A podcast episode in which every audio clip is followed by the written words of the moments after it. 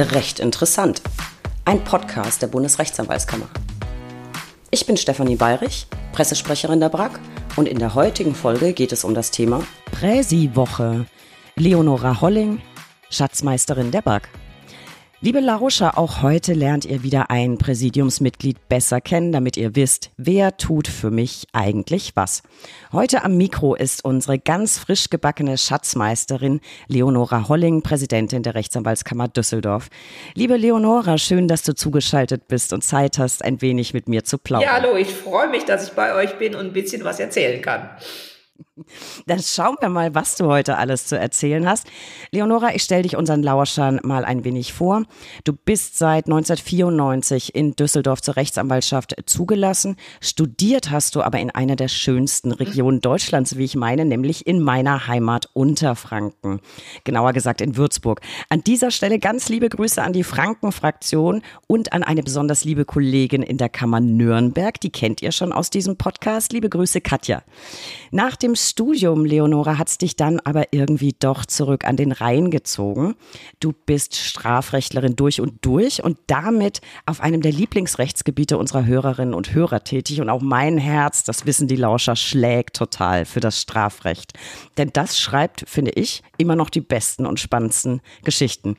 Seit 2007 hast du dich außerdem aber auf das Energiewirtschaftsrecht spezialisiert und bist, ich glaube, seit 2018 Bundesvorsitzende des Bundes der Energieverbraucher e.V. und Mitglied im Beirat der Schiedsstelle Energie e.V. in Berlin.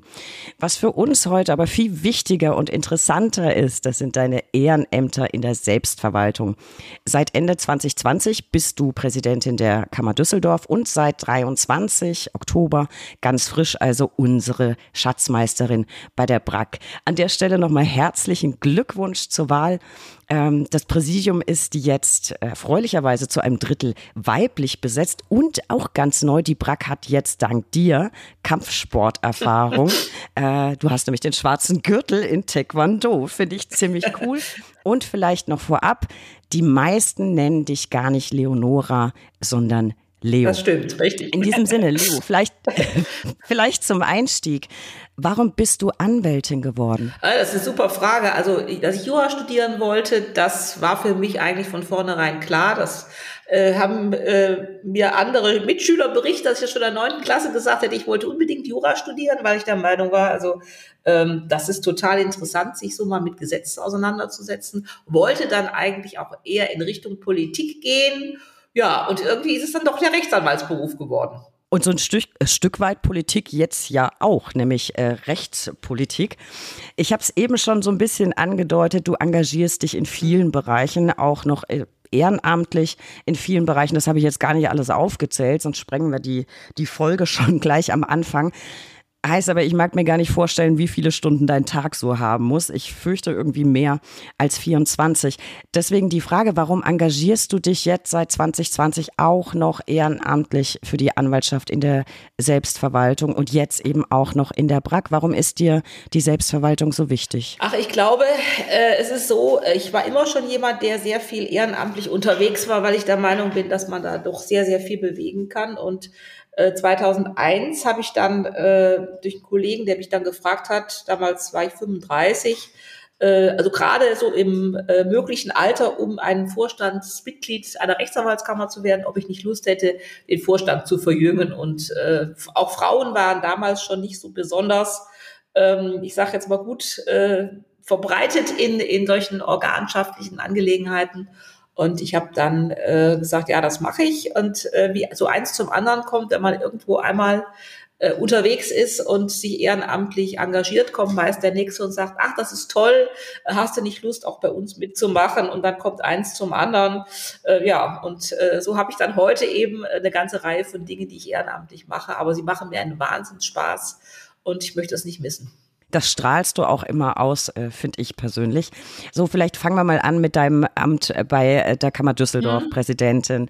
Äh, vielleicht in Anlehnung an unser Kammerbattle bei den Salongesprächen, auch für dich so im Schnelldurchlauf, damit wir deine Kammer besser kennenlernen. Wie viele Mitglieder habt ihr derzeit? Als ich letztes Mal nachgeguckt habe, waren wir 13.231, aber ich behaupte mal, wahrscheinlich mal wieder ein paar mehr. Ja, äh, also schon eine ganz relativ große Kammer in Deutschland. Ja, würde ich auch sagen. Dann müsst ihr unter den, auf jeden Fall unter den zehn größten. Wir sind wahrscheinlich sogar tatsächlich. Die fünftgrößte, ja. Ich habe die Zahlen immer nicht genau im Kopf. Was ich immer weiß, ist so die Marke, so die kleinste Kammer, die größte Kammer und dann so ein bisschen im Mittelfeld.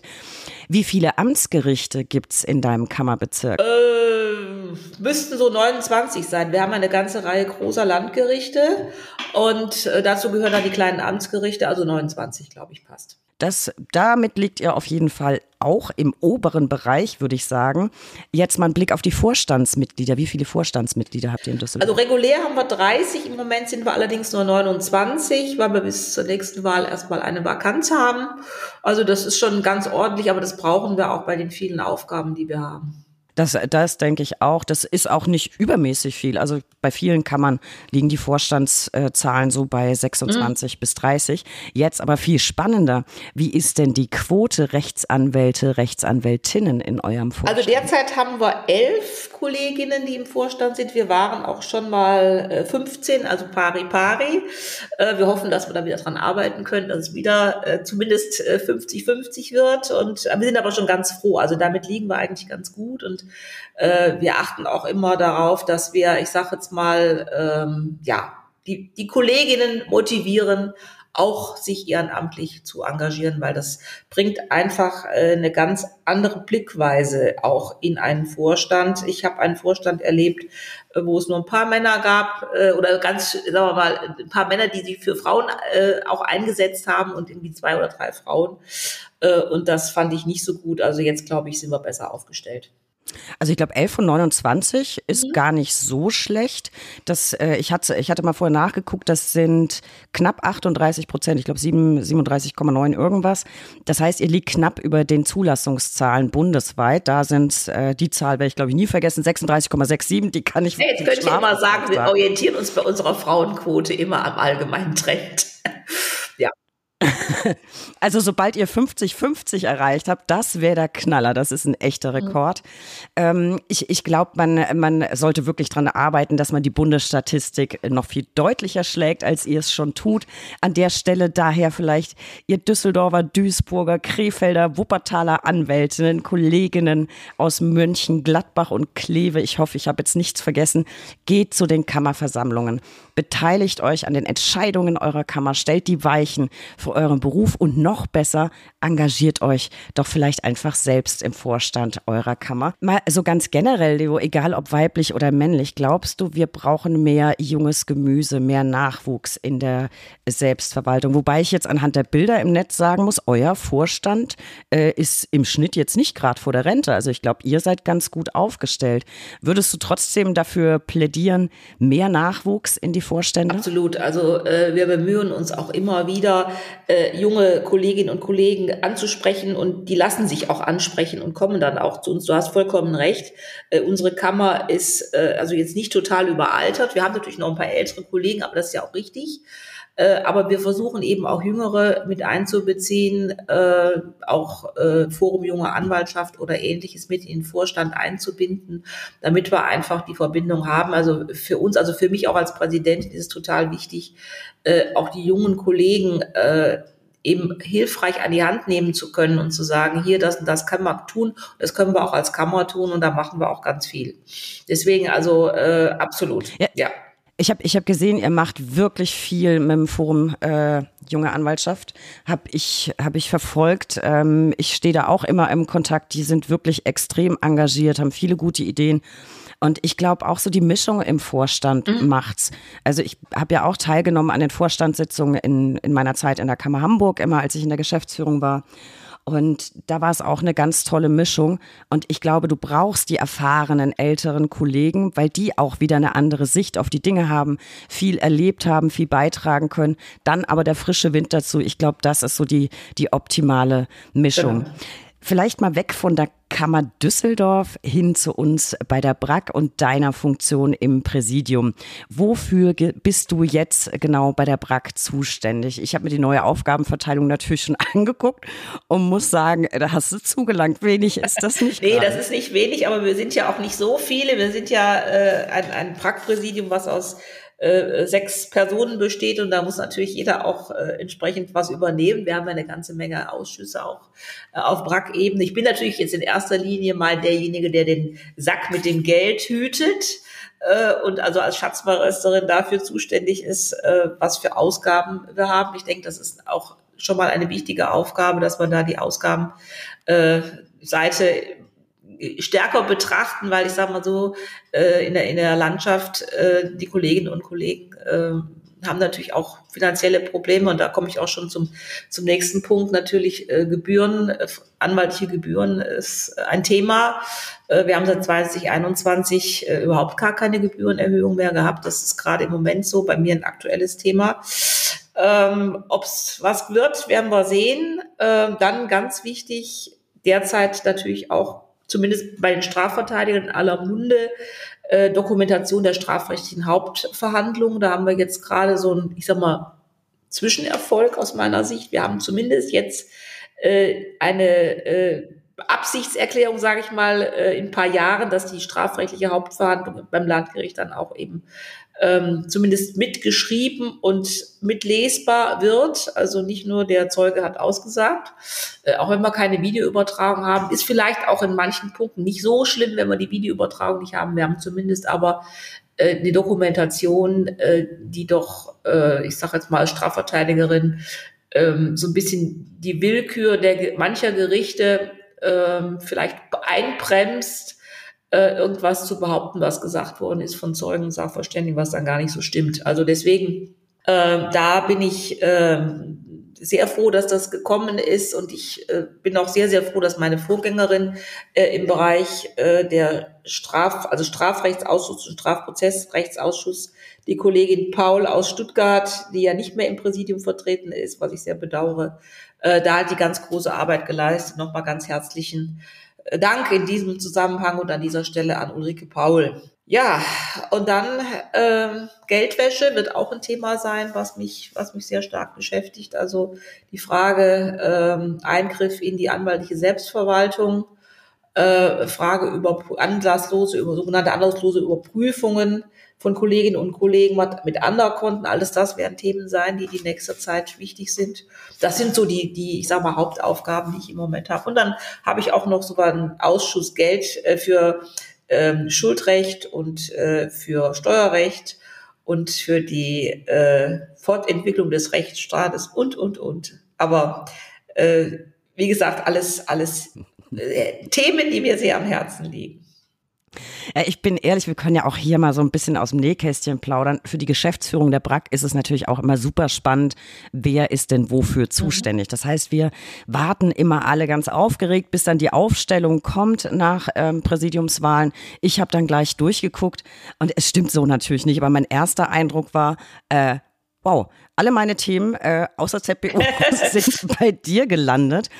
Ich glaube, das liegt daran, dass wir da sehr viel Überschneidungen im Bereich Öffentlichkeitsarbeit haben. Also du hast es gerade schon genannt, Geldwäsche ist bei mir ein Dauerbrenner, Steuerrecht, ne? Wachstumschancengesetz, Dauerbrenner, STPO, ähm, klar, Dokumentation, Hauptverhandlung. Wir haben halt sehr viele Ausschüsse und so der ein oder andere ist schon noch übrig. Aber das war so mein Gefühl beim ersten Durchlesen. Nicht so, alles klar, wir haben dann sehr viel äh, miteinander zu stemmen. Und wie du schon gesagt hast, äh, Dokumentation der Hauptverhandlung, da habe ich sehr viel zusammengearbeitet mit Ulrike Paul auch mit Christoph Knauer. Ich persönlich hätte mir ein bisschen mehr gewünscht. Also es ist für mich immer noch eine der größten Reformen im Strafrecht, oder wenn nicht die größte, die ich miterleben durfte. Ich hätte trotzdem gehofft, es wird audiovisuell. Und äh, ich habe doch auch positive Stimmen aus der Richterschaft gehört. Man hat ja immer so, gerade in der Presse gelesen, ja, Richter sind nicht so überzeugt davon. Ich habe viel Positives gehört, habe auch auf Instagram von Thorsten Schleif mhm. ein schönes, kurzes Reel geteilt. Und man weiß nicht, wie sich's entwickeln wird. Also vielleicht, wenn wir uns alle gewöhnt haben an die Audioaufzeichnung, vielleicht wächst dann langfristig doch noch der Bedarf an Videoaufzeichnung, weil ich glaube, es geht auch nicht nur darum, ähm, zu unterstellen, dass willkürlich protokolliert wird, sondern ich glaube, manchmal kommt der Mensch einfach an die Grenzen dessen, was er leisten kann. Und es gibt ja immer wieder so, so schöne Tests, ähm, bei der, bei der Fachanwaltsfortbildung auch für die Strafrechtler.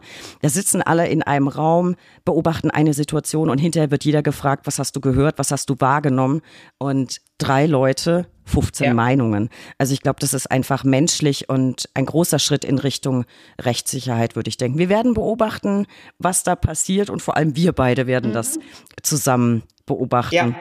Ähm, du hast jetzt schon so ein bisschen Überblick über deine Zuständigkeiten gegeben, ein ähm, bisschen Geldwäsche. Was glaubst du, sind im, im Übrigen die großen Themen, die auf die BRAC zukommen, auf die Anwaltschaft? Also äh, ich sage jetzt mal, ganz sicherlich werden wir, äh, um jetzt mal von diesen Themen, die ich schon genannt habe, wegzukommen, äh, uns mit sehr vielen Dingen äh, aus Richtung der EU beschäftigen müssen. Da wissen wir nicht, was da noch so alles kommt. Ich äh, habe da so ein bisschen bisschen Sorge, dass ähm, die Selbstverwaltung der deutschen Anwaltschaft nicht, nicht so ganz verstanden wird, um es mal vorsichtig zu sagen.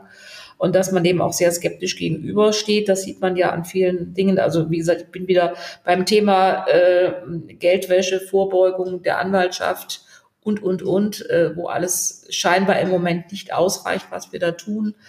Äh, ich glaube, da werden wir uns noch auf einiges einstellen müssen. Äh, wir werden uns auch, äh, großes Thema aus meiner Sicht wird die Frage Nachwuchsgewinnung sein. Auch da, glaube ich, ähm, wird sich die BRAC mittelfristig mit beschäftigen müssen. Wie machen wir den Anwaltsberuf so attraktiv? Äh, dass auch nach wie vor junge Kolleginnen und Kollegen bereit sind, ich sage mal nicht nur in ein Angestelltenverhältnis zu gehen, sondern auch selber äh, Verantwortung äh, als selbstständiger äh, Rechtsanwalt zu übernehmen. Das brauchen wir in der Fläche, äh, um den äh, Zugang zum Recht auch zu gewährleisten. Also ich glaube, das sind so Themen, die sehen wir jetzt noch gar nicht mal so klar, aber die werden kommen. Das, das sehe ich genauso. Und ich glaube, so ein bisschen sind sie schon da, wenn man so gerade jetzt sind wir wieder bei Geldwäsche. Aber so die, die Tendenzen aus Brüssel sieht, die sind erschreckend. Mhm. Ähm, und ich, ich kann mich erinnern, Marco Buschmann war ja bei, bei mehreren Veranstaltungen von uns zu Gast und hat auch äh, sich jeweils bereit erklärt, ein Grußwort zu halten.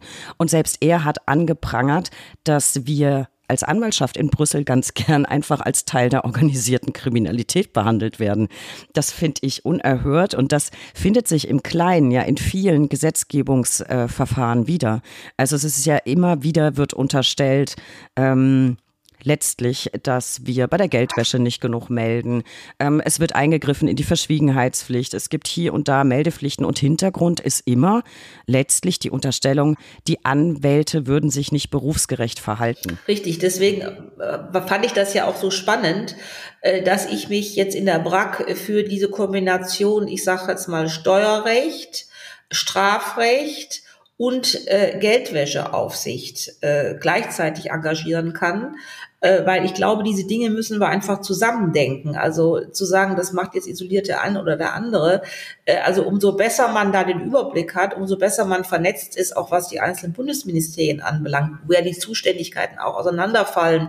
Denken wir mal an BMJ und BMF äh, und auch Wirtschaftsministerium, äh, dann hat das einfach einen Vorteil, und ich hoffe, dass wir damit die Praxis aufgestellt bekommen, dass wir da auch für die Zukunft was für unsere Kolleginnen und Kollegen tun können. Das, das denke ich ganz sicher, zumal ich dir absolut recht gebe, die Themen greifen alle ineinander und die Argumente für gewisse Gesetzgebungsvorstöße sind ja referatsunabhängig immer dieselben. Also von daher, das wird auf jeden Fall spannend bleiben. Thema Nachwuchs. Ähm, ja, das liegt mir auch sehr am Herzen. Auch da sind wir dran, sei es äh, Reform-Juristenausbildung. Ich war ja gerade auf der Demo von Jureform und Bundesfachschaft. Ich glaube, da muss sich ganz, ganz viel tun. Wir sind mit dem Nachwuchs ähm, bestens vernetzt, haben da immer ein offenes Ohr. Und jetzt müssen wir halt gucken, wie wir da weiter unterstützen können. Aber auch das steht bei euch ja äh, auf, auf der Tagesordnung quasi des Präsidiums für die nächsten vier Jahre, denke ich mal. Ganz genau. Ähm, jetzt haben wir so ein bisschen gehört, Jetzt haben wir gehört, was dir am Herzen liegt, wofür du brennst. Ähm, wofür ich brenne, ist immer so ein bisschen Gossip, Leo. Ähm, wir wollen heute so ein bisschen mehr von dir erfahren. Also würde ich mich wahnsinnig freuen über einen Fakt, eine Info über dich, die noch keiner kennt. Vielleicht so ein kleines Geheimnis über deine Person, das du uns heute verraten kannst. Und nicht sowas wie ich arbeite zu viel, das wissen wir ja schon, das ist kein Geheimnis. Vielleicht eine ganz neue Info zu deiner Person. Hm, da habe ich lange, äh, muss ich lange drüber nachdenken, was man da erzählen könnte. Leider Gottes bin ich jemand, der äh, ja, äh, ist ja klar, wenn man, wenn man irgendwann äh, im Präsidium der Prax sitzt, äh, gibt es natürlich schon ganz viel, was über einen geschrieben worden ist. Aber es gibt vielleicht tatsächlich irgendetwas, äh, was noch keiner weiß äh, ist vielleicht auch ganz lustig. Ähm, ich war so vor 15 Jahren äh, mal in Indien und äh, hatte damals eine Bekannte, das war eine Griechin und die hat, äh, Griechen scheinen sehr viel mit so, sag mal, Wahrsagern äh, sich, sich gut auszukennen. Hat gesagt, oh, wenn du in Indien bist, musst du unbedingt zu einem Handleser gehen. Und ähm, habe ich gedacht, naja, also ich persönlich bin da nicht so auf dem Trip habe dann gesagt, gut, es war dann tatsächlich in einem Hotel, gab es also einen Handleser und irgendwie alle marschiert dahin, haben gesagt, ja, muss auch hingehen, muss auch hingehen. Ich gedacht, gut, okay, machst du das auch, weil ich war von vornherein, war ich mir vollkommen klar, also was der mir da erzählt, naja, äh, nice to have, ja. so, und ähm, man glaubt es kaum, also der hat mir Sachen erzählt, die ich jetzt äh, etwas creepy fand.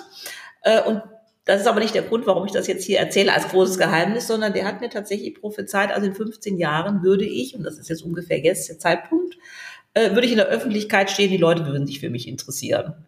So. Das ist das, was ich dazu erzählen kann. Ja.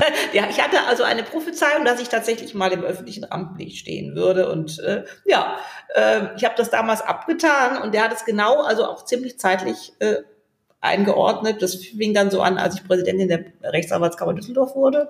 Und äh, es gibt zwei Personen, die das auch wissen und die haben dann gesagt, siehst du, hat er das, das ist richtig, was der gesagt hat, das stimmt. so, das ist, das ist vielleicht das ein kleines Geheimnis, was keiner weiß. Das ist äh, vor allem ein großartiges Geheimnis. Ich liebe ja solche Geschichten und vor allem, es hat ja auch noch gestimmt. gestimmt. Wie großartig ja. ist das? Gef ja, ich danke dir sehr. Genau sowas wollte ich haben. Ähm, ich kann leider keine großen Geheimnisse über eure Kammer verraten, aber eins vielleicht, äh, wobei, wenn man auf Instagram ist, äh, kann dieses Geheimnis jeder schnell lüften.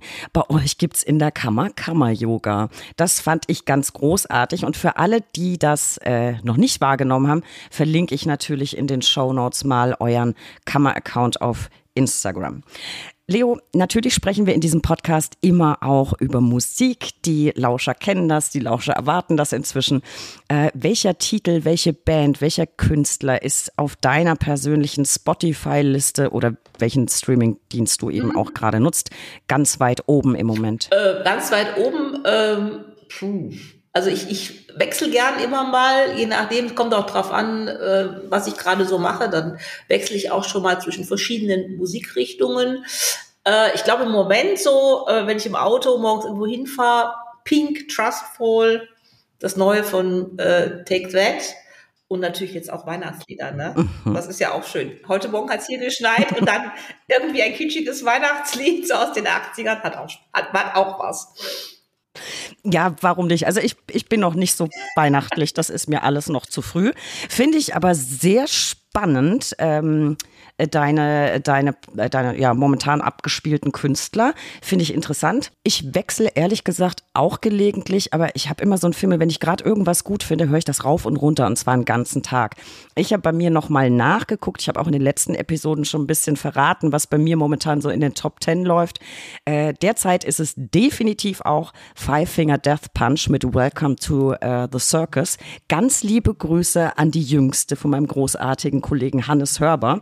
Äh, seit der mir erzählt hat, dass seine Kleine das auch dauernd hört, läuft das bei mir irgendwie noch öfter. So, liebe Lauscher, ganz weit oben ist ein gutes Stichwort. Ganz weit oben sollten bei euch folgende Infoquellen stehen. Für tagesaktuelle Infos rund um den Anwaltsberuf besucht uns auf www.brack.de. Abonniert diesen Podcast. Wir freuen uns über jeden neuen Zuhörer und wir freuen uns natürlich auch über eine gute Bewertung. Folgt uns auf Instagram unter recht-anwalt unterstrich interessant.